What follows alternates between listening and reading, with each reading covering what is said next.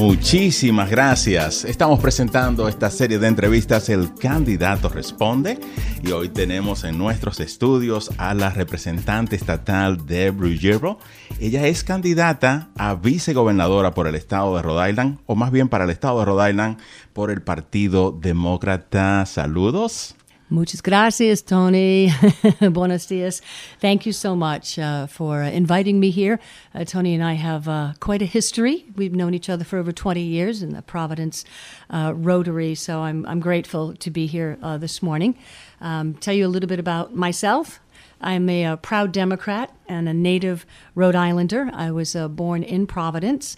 Um, my dad worked two jobs, and we were able to move to Lincoln, Rhode Island. And I'm a product of the uh, public schools from Lincoln, and then uh, was first generation in my Italian family to go to college, uh, Boston College. That's when I became uh, involved in. Uh, TV sales and on air, just like you, a little bit in radio, uh, and then uh, decided I wanted to get into, um, uh, you know, the business of the art. And 10 years ago, I uh, started my own advertising company. And then uh, I ran for state rep. So I've been a state representative for 14 years now for Jamestown and Middletown and looked at my policy work, my four E's the economy, education, uh, environment, and elderly and decided I would run for lieutenant governor. Y vamos a permitirle a Geraldine Ramírez que interprete al español las palabras de la representante estatal de Brugero. Bueno, muchas gracias por invitarme. Agradezco compartir mi visión para la oficina de vicegobernador. Soy una demócrata orgullosa y originaria de Rhode Island. Nací en Branch Avenue, en Providence. Mi papá tenía dos trabajos. Nos mudamos a Lincoln, donde obtuve una excelente educación en las escuelas públicas. Fui la primera generación de nuestra familia italiana para ir a la universidad en Boston College. Ahí fue a donde me interesé en la transmisión de la radio y luego me convertí en gerente de ventas de televisión en Providence y en algunas estaciones de la radio. Hace 10 años inicié mi propio negocio de publicidad, entonces soy propietaria de una pequeña empresa.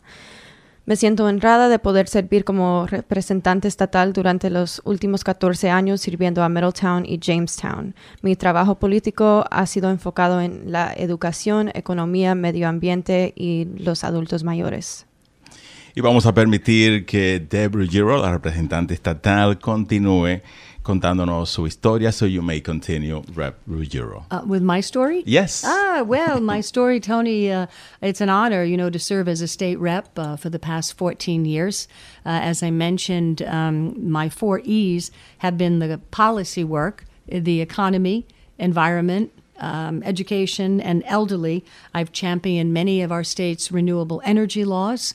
Um, I've uh, also put uh, more money in the state budget for uh, seniors to have more at their senior centers. Also, tax cut for our seniors, and I think it's really important that we help uh, folks who are 60 plus living on a fixed income. You know, taking care of our parents and grandparents. You know, many who came here from other countries and built a life, and uh, we owe them a debt of gratitude. And under the purview of the lieutenant governor is the Long Term Care Coordinating Council and we have not seen any legislation or policy come out of that office in a decade. So that's why I'm running for lieutenant governor. Bueno, mi gran prioridad es el cuidado de los adultos de mayor edad. Eh, como su vicegobernador, me concentraré en el Consejo de Atención a Largo Plazo, que es debajo de esta oficina. Eh, en este lugar no se ha visto legislación en más de una década, entonces yo la verdad sí lo quiero poner a trabajar. Pienso mucho en las personas que vinieron de otro país, como nuestros abuelos y padres, y con ellos tenemos una gran deuda de gratitud. Necesitamos hacer más por nuestros ciudadanos mayores en Rhode Island. So, for those who do not understand the office of mm. Lieutenant Governor, yes. Briefly, can you explain what are the main functions of this office? Para aquellos que no conocen la oficina de vicegobernador, brevemente nos puedes explicar las funciones. Mm. It's a great question, Tony. Um, the lieutenant governor's office has three statutory responsibilities. Uh, one is taking care of um, our seniors, uh, the Long Term Care Coordinating Council. Uh, why that matters is because we have an age wave in Rhode Island. One out of four Rhode Islanders will be 60 plus in the next several years. And uh, we have not done enough with our Medicaid spending. Uh, Rhode Island is ranked 42nd in the nation for at home care.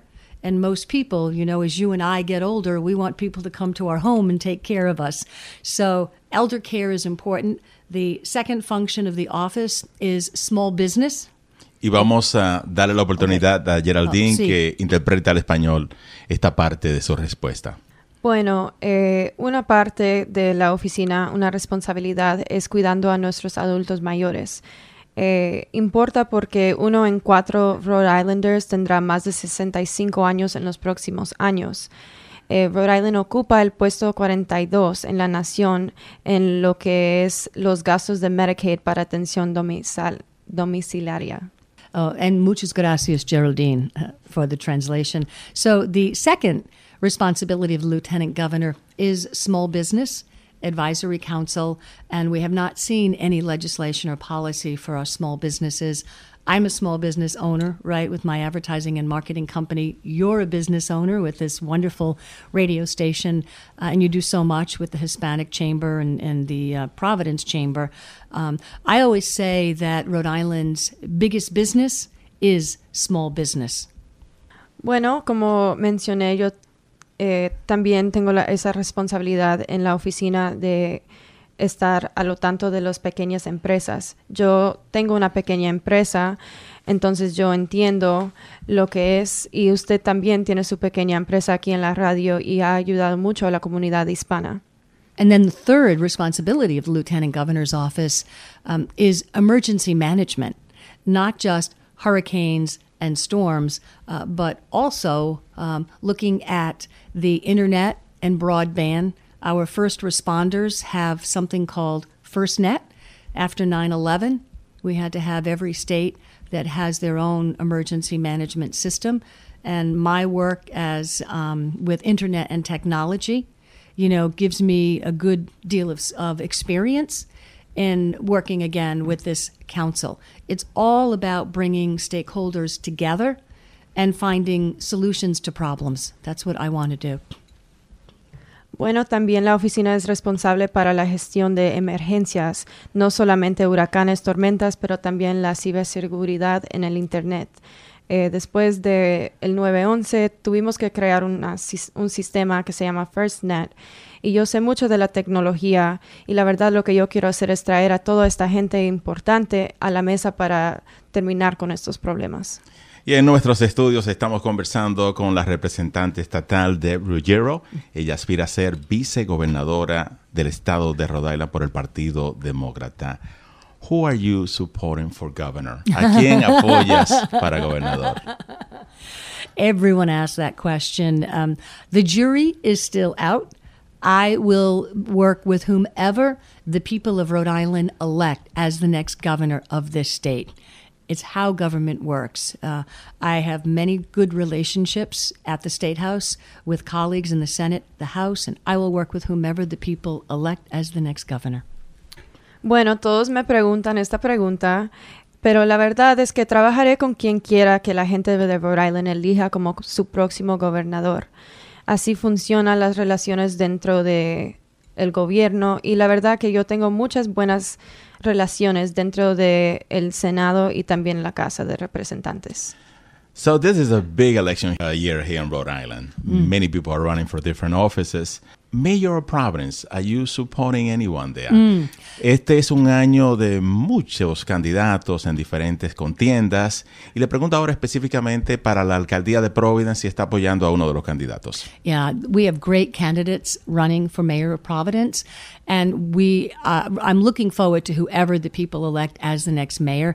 They also have to look at what they were planning to do with the school committee. I know uh, President uh, David Igliozzi had the innovative idea idea of a hybrid school committee, uh, but the previous mayor, you know, has um, vetoed that idea. We need to make sure that the uh, Providence schools go back to the elected officials in Providence. The state control has to end in the next year or two. So I'm optimistic about a new mayor, uh, a number of new council members, because, you know, where Providence goes, so goes the rest of our state. Bueno, para la alcaldía tenemos muchos candidatos buenos, pero la verdad lo que me preocupa es que la gente debe de preocuparse por todo lo que tiene que ver con la educación, porque ahora estamos viendo que el control está al lado del Estado y no Providence, pero la verdad es que tiene que regresar a Providence en las escuelas de Providence porque ahí es a donde nosotros vamos a poder seguir como Estado. Of all the different candidates, are you supporting anyone? De todos los candidatos que hay para las diferentes posiciones, ¿estás apoyando alguno? Uh, in, in what uh, particular race? No, the different races. Oh, well, you know, being a state rep, you know, my colleague, uh, Representative Gregg Amore in East Providence, is running for Secretary of State. So I certainly, you know, like the work that Gregg has done. He's a history teacher. Um, I also think that, you know, the office of Lieutenant Governor is important because it's got to be a bridge between the legislature and the governor's office. So my experience in the legislature, you know, uh, if you under, I understand how the legislature works, uh, which is important to get things done. I plan to be a lieutenant governor that writes legislation. And this is important in the translation too. Legislation is about policy. Policy is how you change people's lives. Bueno, alguien que sí conozco muy bien es a Greg Amori, que está corriendo para el secretario del Estado. Él es maestro de historia y tengo mucha experiencia con él como representante. Pero regresando a lo que yo quería explicar es que como yo conozco esa parte de representante del Estado, yo sé lo que es escribir legislación y como les digo, la política, todas las policías que uno puede escribir es lo que yo quiero hacer en mi trabajo. So, 14 years as a legislator in Rhode Island. Mm, yes. 14 años como legisladora en el estado de Rhode Island. What have you done for the Latino community? Ah. ¿Qué has hecho para la comunidad hispana? Well, when I talk about taking care of our parents and aging in place, um, you know, there are many multi generational families throughout uh, this state. So, a number of things, you know, that I have worked on that help seniors. Um, one is uh, the tax credit program in this year's budget. Um, anyone who is 65 plus uh, or disabled living on less than $35,000 a year will be getting a $600 tax credit. Uh, that is something I worked with AARP to help all people. Um, that's very important. Uh, I think with the his, why don't we translate that and then I'll get into the the driver's permits, which were really important too.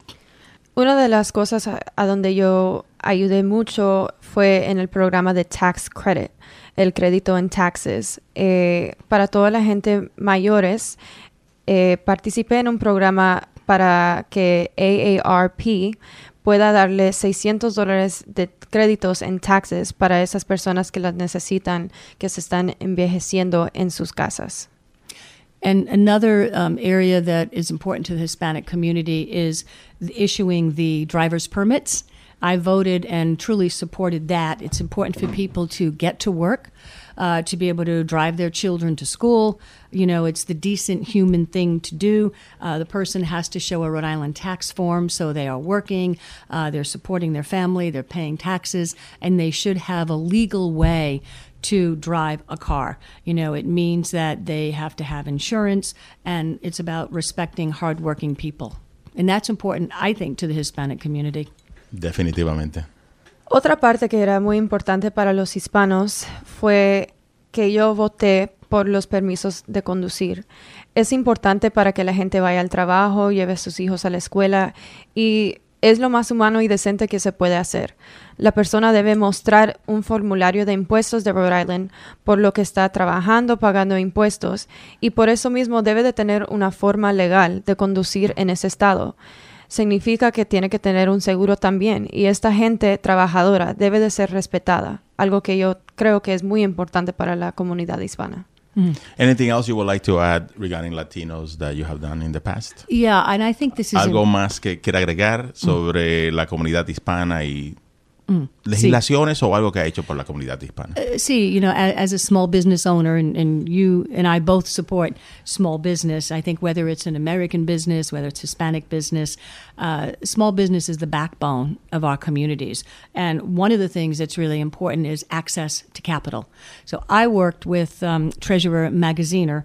Uh, he's now running for Congress, as you know. Uh, but we worked together on a program called Bank Local. And this is a way for the state to reward banks and credit unions if they give money to small businesses and especially minority businesses. Uh, for every dollar they uh, donate, to, they, they give to a small business, the state of Rhode Island will move that money, will move money into that credit union. So we have uh, People's Credit Union, Navigant Credit Union, Washington Trust. Many participated. So every time they made a loan to a small business, the state would move money from, say, a New York bank into that local institution. Como una empresaria pequeña yo, también entiendo el, la importancia uh -huh. eh, de las pequeñas empresas y el apoyo que uno le tiene que dar, ya sea alguien americano o hispano. La pequeña empresa es la columna vertebral en la comunidad. Trabajé con el tesoro tesorero Magaziner, que ahora va por el Distrito 2 del Congreso. Trabajamos juntos cuando él estaba a cargo eh, de un comité de pequeñas empresas en la Casa de Representantes en un programa que se llamaba Banco Local. Esto era para ayudar a las pequeñas empresas a obtener una inyección de capital o dinero. Esta es una forma de que el Estado pueda recompensar a los bancos y empresarios grandes en crédito para que proporcionen dinero a las pequeñas empresas de nuestra comunidad. Eh, la tesoría de Rhode Island tenía dólares en el Banco de Nueva York y los movía a cooperativas de crédito y bancos locales, People's Credit Union, Navigant Credit Union o Washington Trust. Entonces, dólar por dólar, cuando hacían un préstamo a una pequeña empresa, esto podía hacer una gran diferencia. And Tony, important to me family, food, culture, small business. Uh, it's all part of how we have a thriving community. And uh, I hope to be a lieutenant governor that will be so active and accessible. You know, I want people to know that the office is open and we're going to work for the people. You work with the governor and the legislature, but you work for the people of Rhode Island. Bueno, Tony, lo más importante para mí es la familia, la cultura y las empresarias pequeñas. Esta oficina de vicegobernadora es mi plan trabajar por las personas de Rhode Island, aunque sí ten tendremos que trabajar con el gobernador, pero siempre para nuestra gente de Rhode Island. Deborah Gero, representante estatal. There are some issues that are the same for everyone, Latinos, um, Mm-hmm. Everyone in the world. because Rhode we're all Island. human. Yes, uh, but then there are some that are specific to Latinos and other immigrant communities. Mm-hmm. What specifically are For specific instance, to you? language barrier Mm. in government. So Yes. access to government, if you don't speak uh, the language, uh, you're not fully bi- uh, bilingual yet. Mm-hmm. Uh, you're in the process of learning, or you have not been able to learn uh, the English language for many reasons. Access to government becomes difficult. I agree. Any plans on improving in that area and any other area for Latinos? Le estoy hablando ahora específicamente de algunas de las barreras que tenemos los hispanos, sobre todo aquellos que no hablamos, eh, sobre todo el acceso al gobierno. Y le pregunto si tiene algunos planes para mejorar esa área y otras para los hispanos en Rhode Island. Mhm. Uh, two things. One, uh, we passed Let Rhode Island Vote, which I was a co sponsor, and uh, all of that material now is going to be in many languages because voting is so important and it cannot just be in English. Uh, it's really important that, and we have a hotline that is available in multi languages Hispanic, uh, uh, Spanish, uh, Portuguese, you know, others beyond English. The second thing that I would like to see in the Lieutenant Governor's office uh, with the Long Term Care Coordinating Council, we used to have a resource. So family members could find out, you know, where do I go for home care? Where do I go for um, mental health services? Where are senior centers? We haven't had that for seven years. I want to bring back that resource and I want to have it in very many languages in Spanish, in English, because we all have the same needs.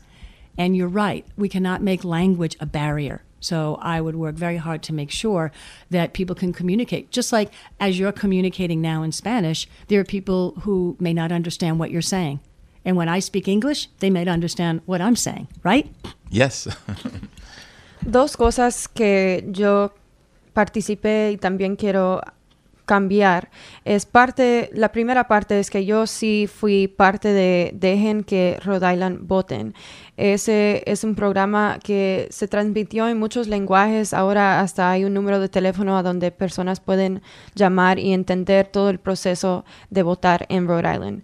También en la oficina del vicegobernador eh, quiero enfocarme en, como he dicho, en los adultos mayores, porque ahí es a donde la gente siempre tiene preguntas que a dónde voy para ayuda médica en mi casa, para todas las personas en mi casa. Entonces, traer ese recurso en todos lenguajes para que ya no vea más barreras es algo que yo quisiera hacer en la oficina de vicegobernadora. Como usted mencionó, hay algunas personas que sí, no entienden inglés, pero al igual no me entienden a mí cuando eh, alguien me están hablando en español tampoco. Tony, I thought of something too as Geraldine was translating. If I win as lieutenant governor, I could join you on your show and we can ask your listeners what do they want translated. So it's about listening. It's about finding out what people need, what's lacking, again, and changing that.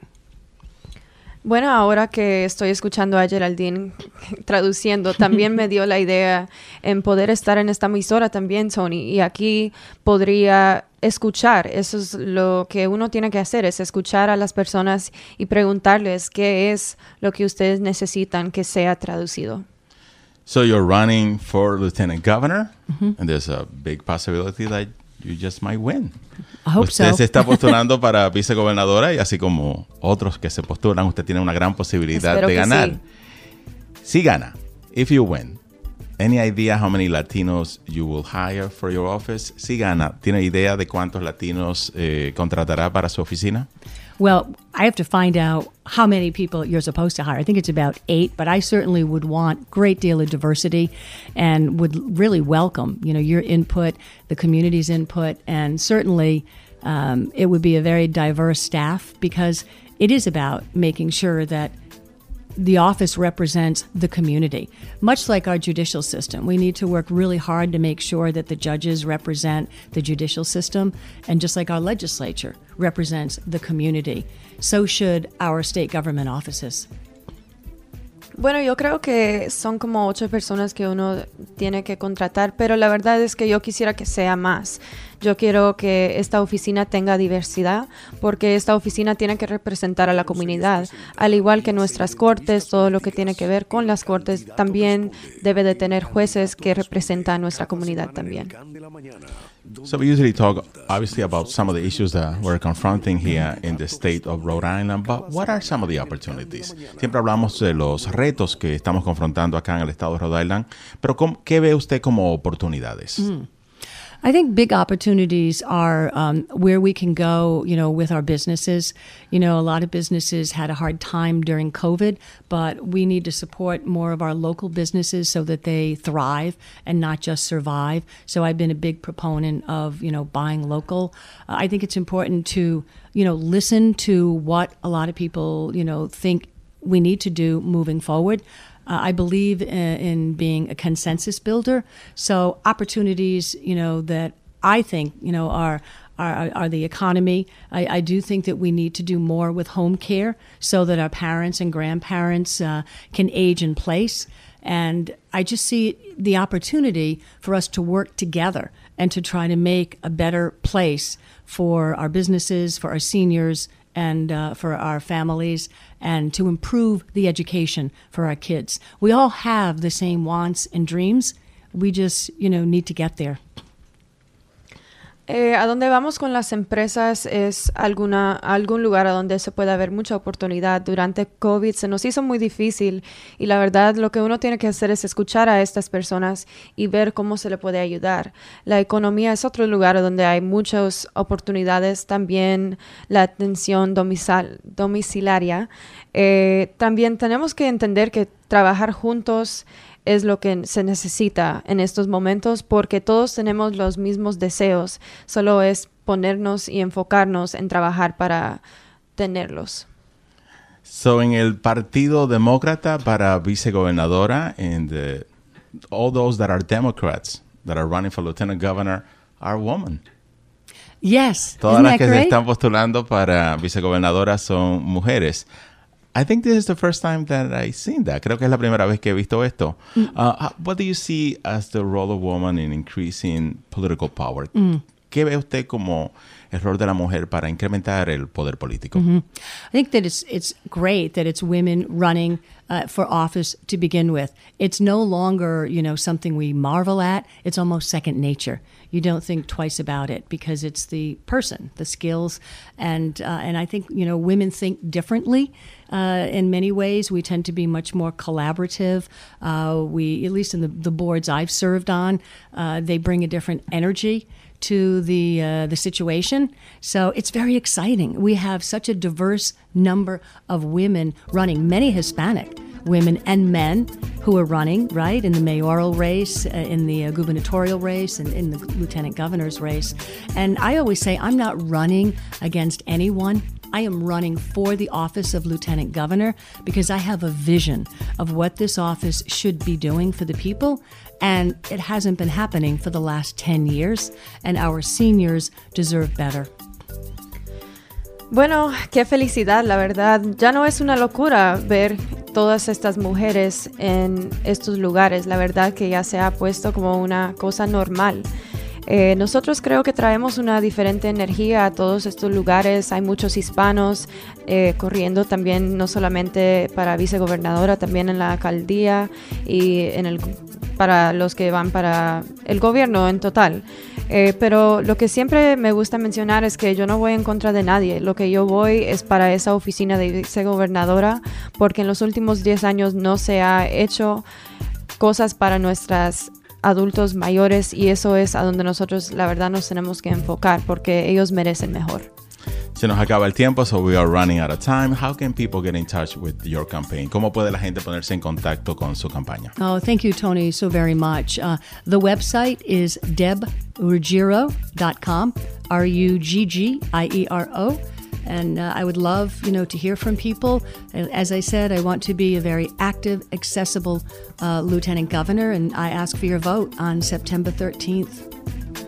Bueno, muchas gracias Tony. Ustedes me pueden encontrar en debruggiero.com. Quiero ser una persona muy accesible para la gente de Rhode Island y espero que ustedes voten por mí el 13 de septiembre. Muchas gracias. So are you still looking for volunteers? ¿Está usted buscando todavía por voluntarios? Yes, yes. Well, are you volunteering? ¿Usted va a ser right voluntario? Uh, Muchas Estoy aquí gracias. con las entrevistas. Thank you so very, very much. It's always a joy to see you, and and thank you. You do such great work in the community. Thank you for Poder and for Tony Mendez and everyone here at the station. Muchas gracias por todo lo que usted ha hecho por la comunidad, Tony. Siempre es un placer estar con usted. Y otra vez, muchas gracias por todo lo que usted ha hecho por la comunidad. Ella es la representante estatal de Ruggiero y se está postulando para vicegobernadora. Muchísimas gracias por participar en esta serie de entrevistas. El candidato responde. Thank you so much for participating in this Ah, muchas series of gracias. interviews. Ciao. Gracias. Mantenga usted la sintonía con Poder 102.1 FM. No se despegue.